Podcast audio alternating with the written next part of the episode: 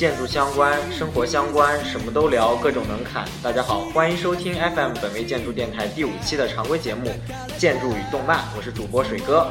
Hello，大家好，我是主播小高。哎，又跟大家见面了啊！这首歌一听呢，一播出来，我相信一播这开头肯定就是大家耳熟能详。流川枫，流川枫，不禁的哼唱起来啊！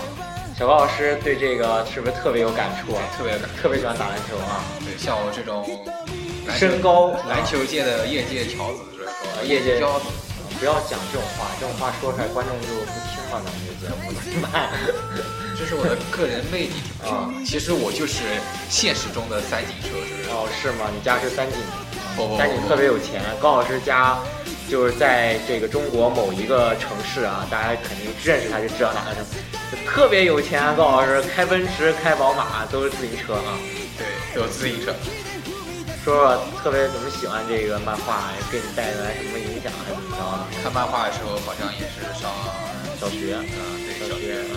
就看动画。去年是那个《灌篮高手》动画，去年是动画二十周年。对对对对，然后所以重置了嘛？哎，那个高清重置了嘛？去年。对，是去年高清重置。看这个动画的时候，也是我刚刚刚对这个篮球这项运动啊产生了巨大爱的萌芽的时候。对，然后后来就打球了。后来发现呢，其实我在这个里面呢，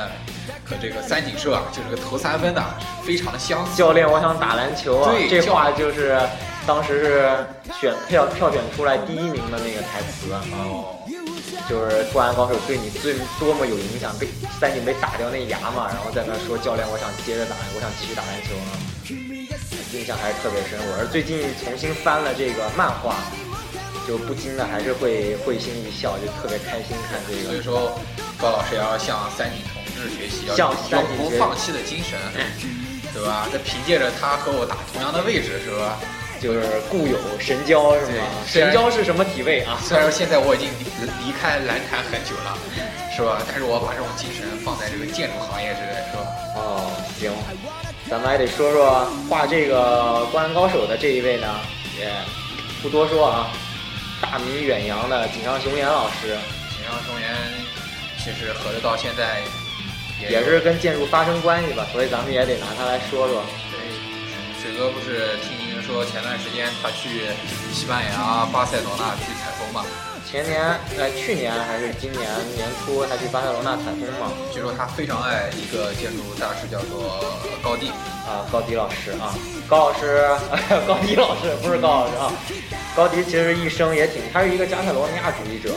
那最后死的其实也挺惨的，就那那段非常的悲伤，那一段我们在圣诞前前夜，咱们就不讲了。其实我对这段比较感兴趣。啊，因为感情史嘛，那段你最感兴趣了啊。井上雄彦也挺喜欢高迪的，然后他采风呢也出了一本书，然后也有随行的记者跟拍。我是看了这个叫什么？当井上雄彦遇上高迪，鬼才遇鬼才嘛啊！我记得我看了他的那个出的那书，然后包括佩戴的这个配送的这个视频。然后都是井上雄彦在那画的那个米拉之家呀，包括这个奎尔公园这一类的，都会参与到里面。也是我们会在推送里给大家放一些这些素材吧，给大家看一看。我觉得这个很好，我以后写本书当水哥遇上高老师。好，我等着。嗯。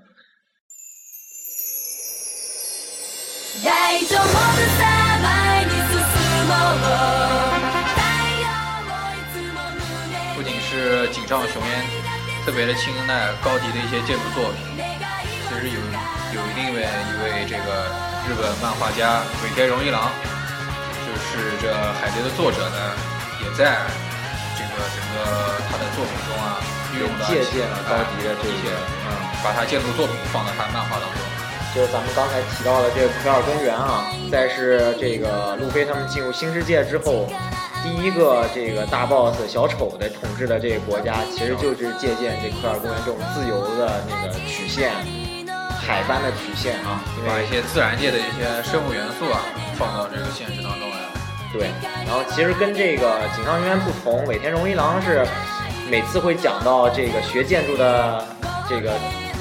学建筑，但最后没有成为建筑师的著名人物，不得不提到尾田荣一郎。但是尾田荣一郎呢，他只学了一年建筑，就毕业了，没有没有上完。嗯，学了一一年之后，发现没什么兴趣，后来就跟随跟从了当时一位也是画漫画漫画的一位老师，然后就跟着他画，然后就走上了漫画的道路。但最近这个尾田荣一郎的在那个海贼中的这一些，也是被细心的粉丝，包括这个剑术杂志的编辑，咱们这个剑术杂志编辑也已经变成九零后了，开始对这漫画感兴趣。这个比如说那个里面有一个古兹国，古兹国就是诞生那古个兹王国啊，就是乔巴出生的那个地方嘛啊其。实他那个画那个漫画的那个那个书上面，漫画书上面画的那个古兹王国呢，特别像现实中的德国的新天鹅堡。哦，这样，嗯，新天鹅堡呢，它是在差不多一八六九年左右建成的一个中世纪的一个城堡嘛。它虽然这个外观啊像哥特，内部走廊像巴洛克呢，但是也是可能，有新古典主义吧，算是，算算吗？然后就诞生了巴乔，然后就会变身。乔巴，啊，乔巴，巴乔，巴乔在那儿踢球呢。巴乔在巴乔那时候刚射失点球，在那儿郁闷呢啊。还没有他呢。嗯，还有吗？记得当时罗列了不少，好像是吧？还有就比较意大利小伙伴比较熟悉的，就是在威尼斯的有一个里亚尔托桥，啊，原著其实是整个七水之都啊，对七水之国都是都是以这个威尼斯为原型啊。当时这个漫画中不是说七水之都是主人公那个就收了那个弗朗基那地嘛，对弗朗奇弗朗奇那地那个大将军，啊。然后并并且还换了一个换了一艘船，换了一艘船啊。然后咱们说回来说这个阿尔多桥吧，大耳朵桥，里亚尔它多桥，嗯，这个桥是属于文艺复兴风格，但是呢，它一开始呢，就是它的历史呢是一八一年就有这么一个桥，叫做浮桥，可能就是几块木板拼接而成的。后来在咱知道威尼斯其实是水乡嘛，啊它里亚尔多桥现在那个位置就等于是威尼斯的主岛上，它主岛分成了两块儿，连接这两块儿这个桥，是吧？后来一二五五年的时候呢，又变又变成一座木桥，啊，然后之后呢，它这个命运比较坎坷啊，就一对，经过一百年，从几块木板变成个木桥，然后一三一零年一些革命啊，一一直到一五二四年彻底结束了。那个时候咱应该算是威尼斯王帝国，哎就那个时候意大利，咱们知道那意大利是被分成了好多小国家，那时候是威尼斯统治整个意大利的东北方吧，威尼斯帝国啊，直到这个海上贸易直。到一五五一年呢，意大利政府就是请了一些建筑师，有当时比较有名的帕拉迪奥和维尼奥拉两位建筑师，最后提出了这么一个里亚尔托所以桥的计划是文艺复。兴嘛，文艺复兴时，呃，文艺复兴风格，这说的没错。这个维尼奥拉小高老师是不是有一段伤心的过往啊？嗯，又是伤心的过往了。曾经在那边做过做过一个方案，做过一个养老院是吗？啊夕阳红养，咱这个就不多说了夕阳啊。红啊。至于其他的呢，还有像比如说圣地玛利亚，啊，圣地玛丽乔亚呢，圣地玛丽乔亚就是他提了一嘴，就是这个天龙人啊，世界首脑所在这地儿啊。就是他那个漫画世界中最牛逼的人都在那儿。嗯，他这原型是啥呀？他原型是法国的一个香波尔城堡，哦哦哦哦香波城堡它也是属于巴大概。哪一年建的呢？巴洛克一五一九年左右，十六世纪啊，是。也属于巴洛克呃风格吧。然后当时他们在漫画中有一个路飞要去解救他的哥哥嘛，救艾斯，啊救艾斯，结果他哥哥被关在一个监狱里面。他是被大雄给打败了。大雄打败他的原因是因为哆啦 A 梦给了他竹竹蜻蜓，哦，哆啦 A 梦从二十二世纪穿回来，然后被老鼠咬了耳朵，发现就特别不开心，然后就帮着那个大雄打败了路飞。啊，那个监狱呢，它长得特叫做推进之城，在那个漫画之中，啊，是它那个推进之城呢，长得特别像，就是古巴比伦时期的一些通天塔或者是巴别塔。你发现没有？你发现没有？嗯尾田荣一郎上了几年建筑啊？上了一年建筑，一年建筑学的都尼玛是建筑史，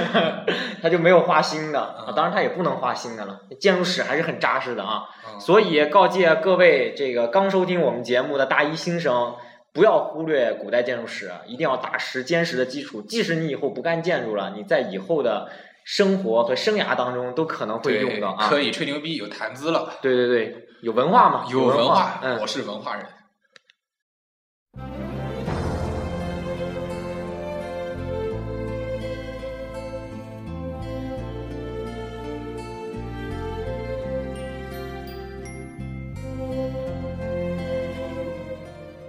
上面其实介绍了井上雄彦的这个《灌篮高手》啊，和这个尾田荣一郎的《海贼王》，就是将少林将嘛，这当家王座吧，算是啊。接下来给大家介绍一款跟建筑关系更加紧密的，也不是那么热血的一个小品制作，小学小学馆的这个《降三代》这作品是这个仓科辽画的。然后，其实我当时看这个作品的接触，它机遇也非常偶然，就突然间看到了，然后我就因为仓科辽肯定之前画了不少 H 漫，H 漫啊，这个水哥就看啊看啊，不不不不不不，我是找啊找啊找，我是为了找他为什么突然间就转性了，还是怎么回事？跟你一样嘛，是吧？跟我没什么关系啊，他画了什么女帝啊，什么这种，反正大家自个儿去看啊，我就不给链接了。他突然间转了，画了这个。很不错的这个这个，嗯，江三代。然后我觉得推荐咱们建筑系的学员都可以去看一看，因为它讲述的是这个小野寺一家的这个祖孙三代。爷爷呢是这个木匠，爸爸呢是原来在一家很大的房地产公司工作，然后自己出来开了一个小工作室。儿子呢设定的就是这个男主呢，这个设定的就是东京大学第一建筑系第一名高材生身份毕业的一个青年优秀优秀青年一级注册建筑师啊，然后这个铸件被取消了嘛啊，铸件被取消，大家继续考。然后这个大家去考日本了是吗？然后它里面的这个方案啊什么，其实，呃，因为它其实也像一个一个小故事，每一个故事就需要这个男主人公或者男主人公的一家去解决一个。建筑日本建筑中街坊给他们提到的一个难题，比方说他有时候会遇到两个房子中间很小的一块地，采光很差，然后这个通风很差，就也算是他解决的问题，都是日本当时城市需要的一些需要待解决的问题吧？对，因为间的比较小，对，也是咱们经常能看到日本建筑师实际中的这些作品。就是展现出来的这个基地的一个情况啊，因为整个的这个漫画呢，它是在这个东京深川，所以就是东京咱也知道多少人多少密度啊，这么大的一个密度，深川这个位置其实，嗯，就是在那个出海口那个位置，然后呢，民风挺淳朴的，民风特别淳朴，然后整个的漫画带有着一种清新的风格，然后清新加解决问题的风格，嗯，特别的充。嗯，亲情满满载啊，正能量充满一个晨间剧的感觉，就给就是整可能是整个这个漫画要说解决了很多方案，我觉得这个就不仅因为他讲的那个话其实特别好，就不仅是其实也怎么说呢，就是陈立大同志啊，在上一期讲做人做事做设计，他其实就是。做设计、做人跟做事，就是咱们得把这个邻里关系，然后真的去体会业主心里要想什么，真的去体会人与人之间心灵的这种细腻的情感，把它融入到设计当中。因为它，比方说，我记得有一个拆，就是。这那个改建的一个作品，改建的那个房间是一个死去的小女孩，她爸爸妈妈就特别不愿意改建，她最后就把那个房间还是拆了，拆了之后留下那小女孩画的一幅，就是爸爸妈妈、哥哥和那个小女孩四个人的画，就特别温暖人心。我觉得这个特别好，这建筑教育啊，就缺少这个关怀，是吧？对，就缺少一种人我觉得很多这个高校以后可以是吧？参考，别发什么空间组合论，什么空间基本太枯燥，太太太。咱们上一点这种漫画。感觉漫画版的这种东西是吧？既能让同学们学到这解决方案的方法是吧？又能真正领悟领悟到这个其中的这空间。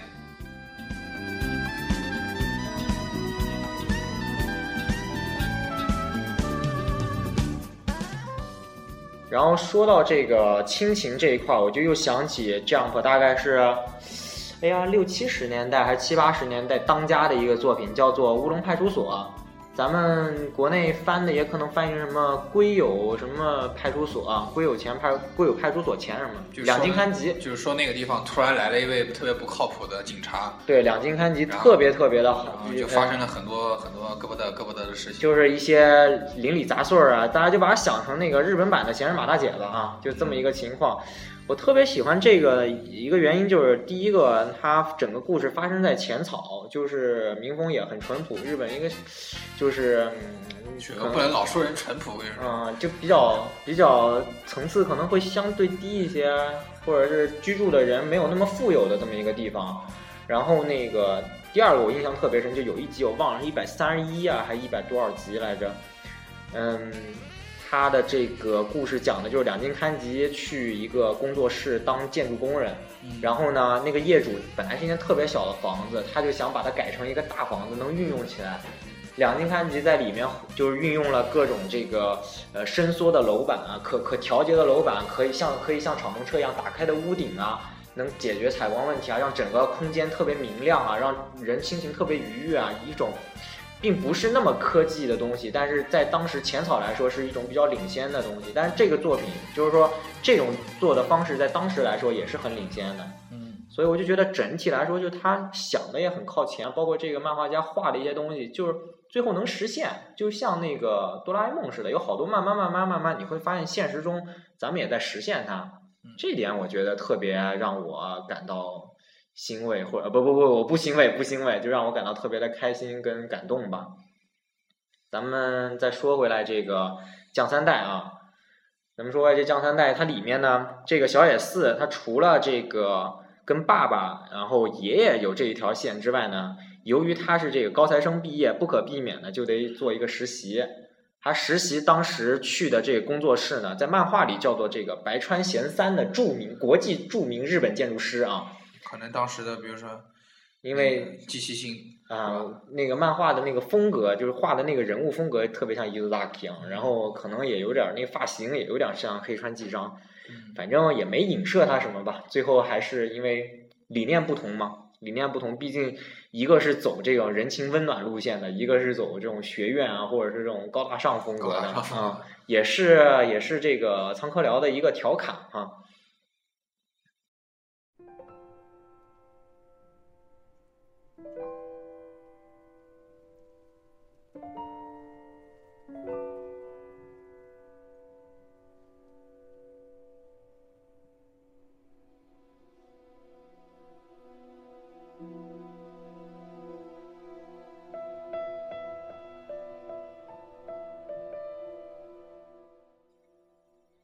其实说了这么多啊，介绍了这么几部的这个日本的动漫，嗯，四部吧，然后再加上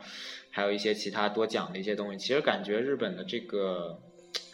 完全形成的一个这个动漫产业，确实让人影响了影响了好多人，影响了全世界吧。你看咱们这刚刚说《灌篮高手》啊，就调侃性是这么说嘛，但确实还是从小到大大家都一起看着他。我相信很肯定他这种热血的这种精神啊，或者什么都影响了多多少少陪伴一起成长的这个当年的孩童，现在这青年啊，多少人就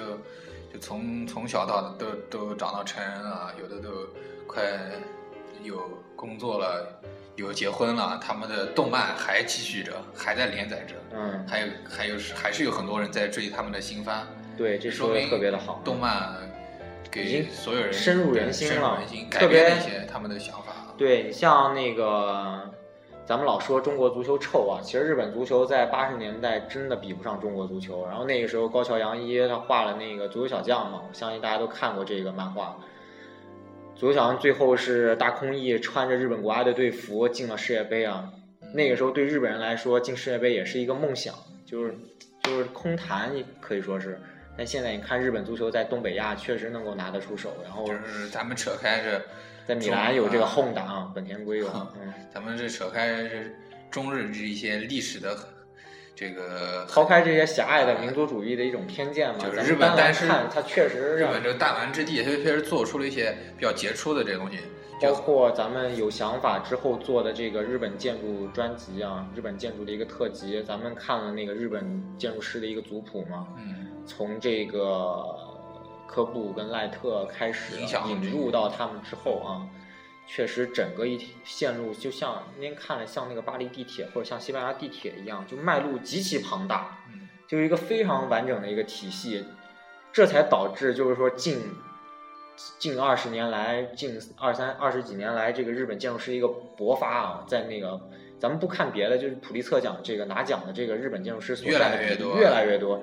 连续两年嘛，感冒跟这个虽然说咱们说是普利策奖，很多人说都是叫美美国人的奖，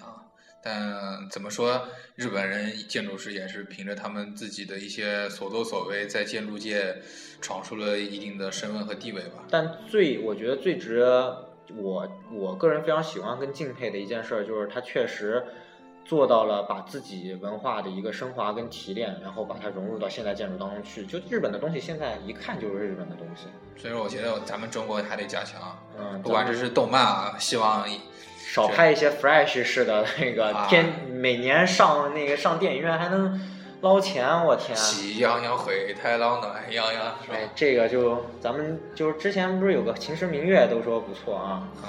反正我是希望更多能看到咱们就深层次的一个东西，不要太流于表面。我可以理解这就个，咱们就别把动漫产业作为一种赚钱的一种方式吧。很多都是不要想着去捞个快钱，捞这种劲，把更多的中国这么多年的精髓和文化能展现给世界，这也是一件比较自豪的事情。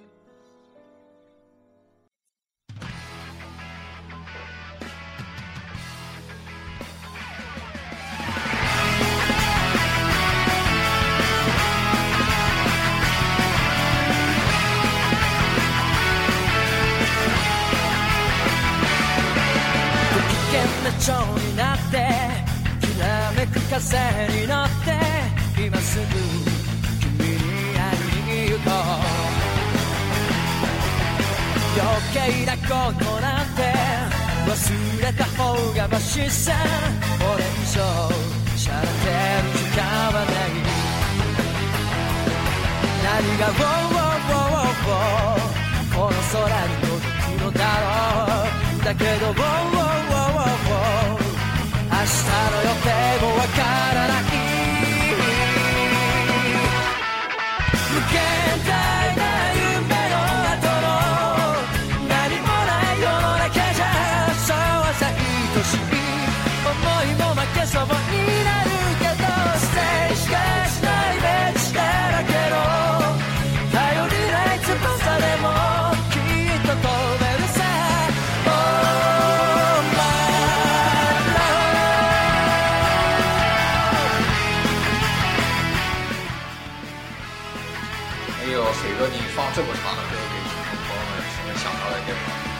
数码宝贝是吧？很爽啊！这首歌听得很热血，咱们前面又爽又深沉又温情啊，结结尾还是让大家爽一下。燃起自己的斗志。对对对对对。然后这一期的节目呢，咱们到这儿也是告一个段落了。由于一些时间的关系啊做了一部分关于咱们把这个节目做得也相对紧凑一些，让大家听得更舒服一些。然后也希望各位这个平阳雄猿的真饭啊，尾田荣一郎的真饭，积极的，动画迷啊或漫画迷啊，包括建筑，如果两者都特别喜欢的话就，更好了，加入我们的讨论当中，加我们的公众平给我台们更多的这个支持和建议。对对，这样也能让我们之后把这个系列给继续做下去。然后我们也特别希望从中能看到一些不一样的东西。也也燃起咱们的斗志。嗯，好，那今天咱们的节目就先到这儿，然后咱们下期再见，拜拜。谢谢大家，再见。落ちない翼でも